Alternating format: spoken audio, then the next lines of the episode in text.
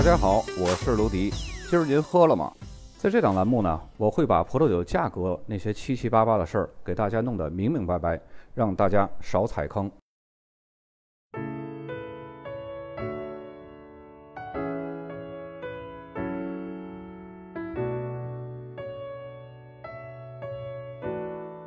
关于托斯卡纳这个产区，可以说它的复杂程度呢不在皮埃蒙特之下。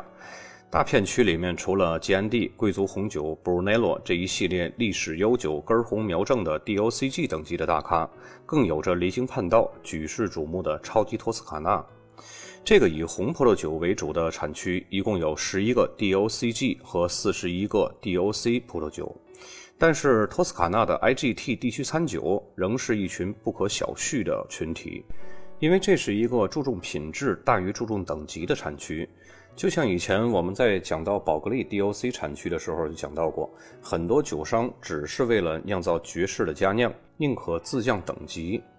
之所以当地人有这种情怀，是因为托斯卡纳是文艺复兴的诞生地，这种不受约束的基因根植到当地的每一寸土地，影响深远到每一个人、每一个时期。托斯卡纳产区北临埃米利亚罗马涅，西北是临着利古里亚。南接翁布里亚和拉齐奥，西靠蒂勒尼安海，地理位置十分优越。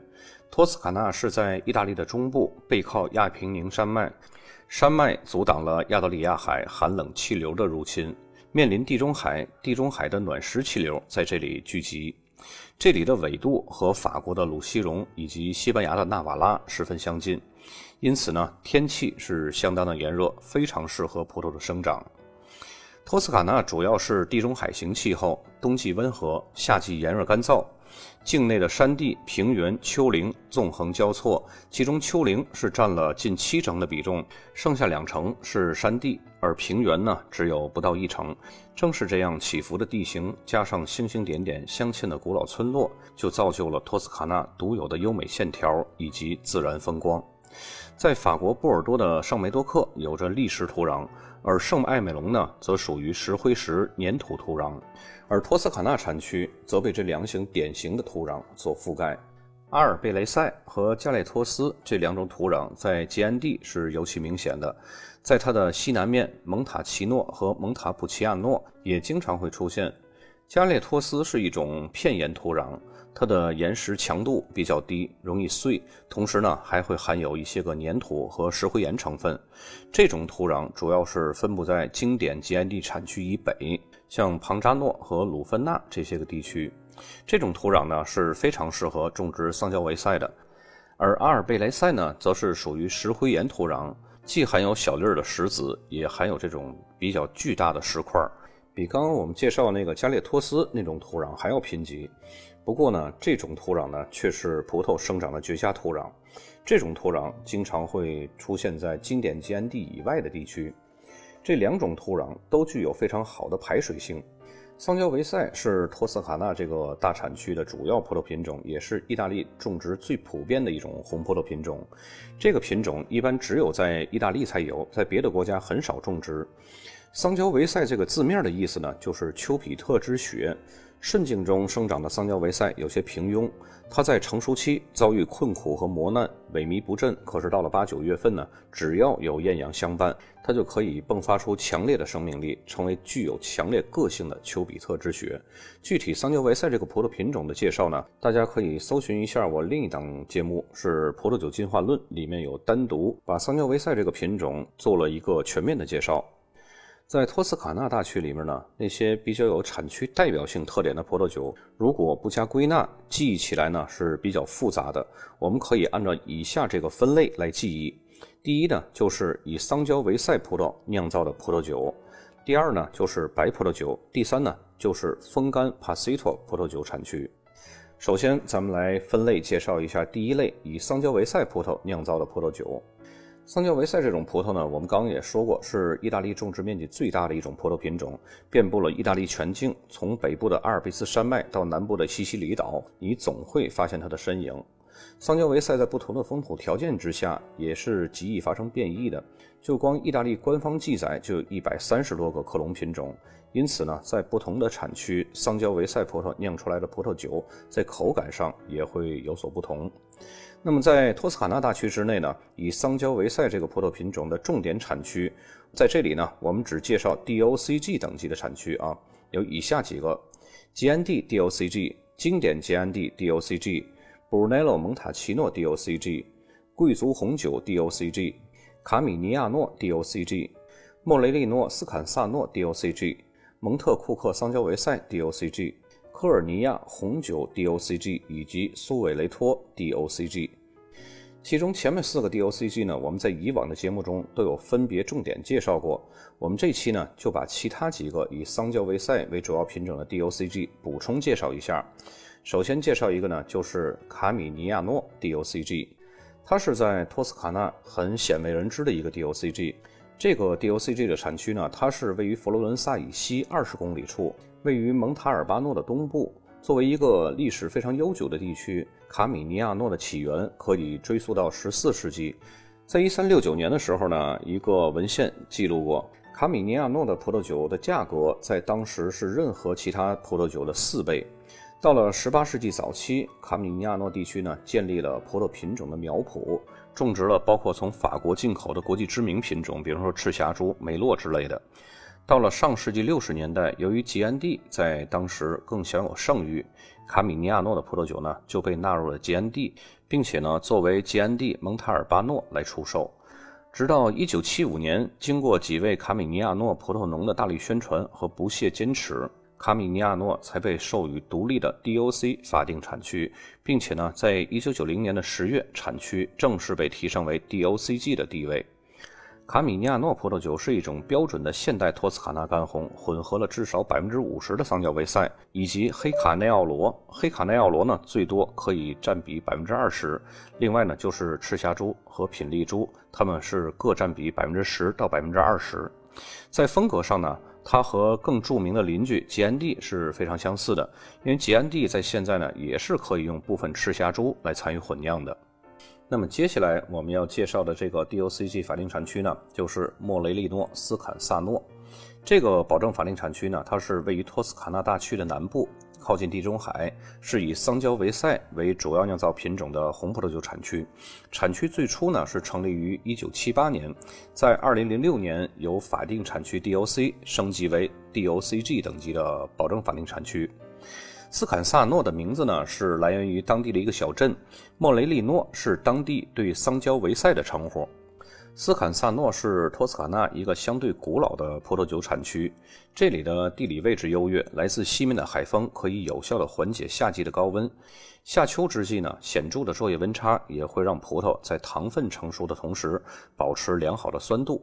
斯坎萨诺产区西部的土壤是来自于巨石基岩的轻质沙土和壤土，这种土壤的质地是介于粘土和沙土之间，通气性、储水性和保温性都比较好。通常会呈现出弱酸性，而在产区东部，则是源自于石灰岩地层的粘土和壤土，土壤呢会呈碱性。当地的土壤层是比较薄的，很多情况下呢都会有基岩裸露的情况。就是在这种贫瘠的条件下呢，更能孕育出伟大的葡萄。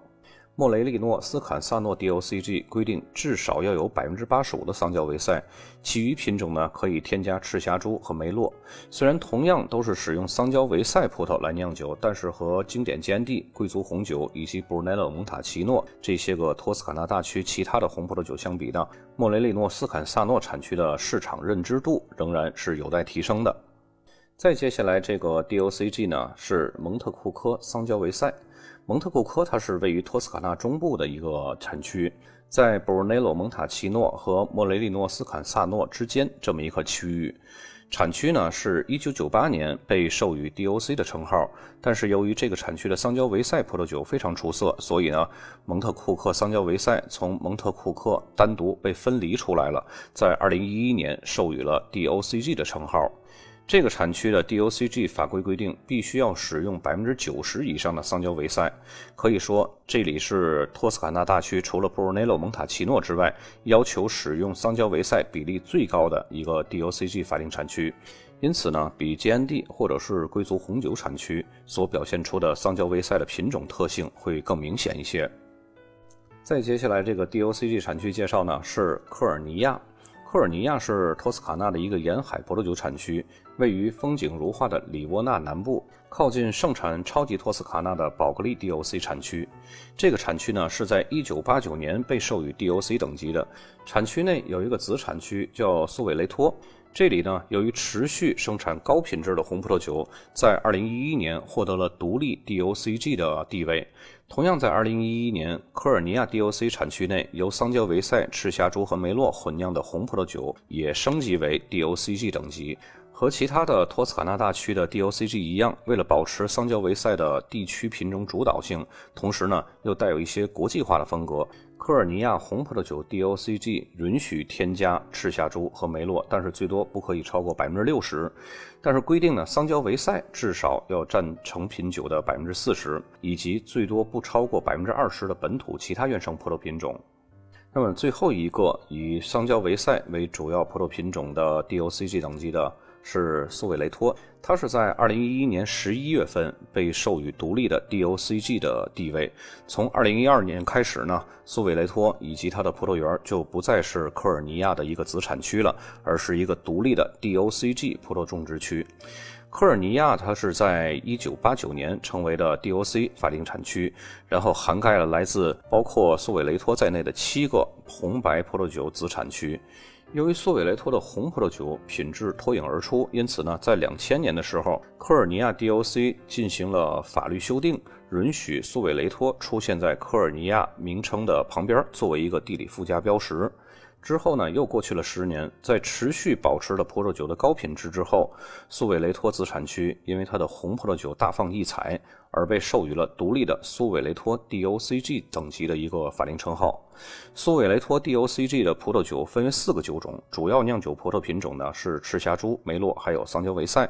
如果酒标只标有苏韦雷托 DOCG，没有标明这个三个品种的其中一个。那么就是赤霞珠和梅洛混酿而成的。如果要是标有三个主要品种的任意一种，那么标注的葡萄酒当中呢，至少含有百分之八十五的该品种。这是在托斯卡纳大区当中的 DOCG 少有的如此重视赤霞珠和梅洛的产区，表明了这两个波尔多品种在托斯卡纳乃至全球的成功。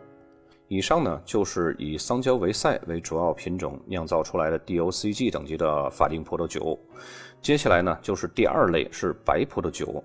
在托斯卡纳大区之内的产区呢，因为红葡萄酒品种太过于出色了，而白葡萄酒的光芒呢，通常就被掩盖了。其实大区内也盛产白葡萄酒，其中的旗舰白葡萄酒维纳恰圣吉米尼亚诺 DOCG 就是个中代表。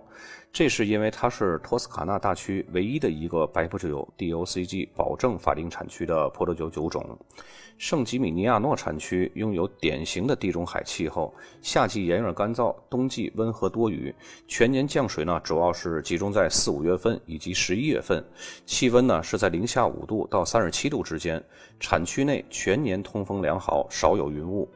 这里的法定葡萄品种维纳恰在圣吉米尼亚诺之所以能够酿造出别具特色的葡萄酒，与这里的地域风土息息相关。这里的土壤都是来自于大约六百八十万到一百八十万年前上新世的海洋沉积物，由黄色沙土、凝灰岩、火山灰凝结土以及黄色粘土组成。由于以沙土为主，葡萄藤呢就很容易扎根到深层的土壤。这里的沙土，也就是凝灰岩，是圣吉米尼亚诺地区葡萄园最有特色的元素。也正是因为如此，酿造出的白葡萄酒才会如此有个性。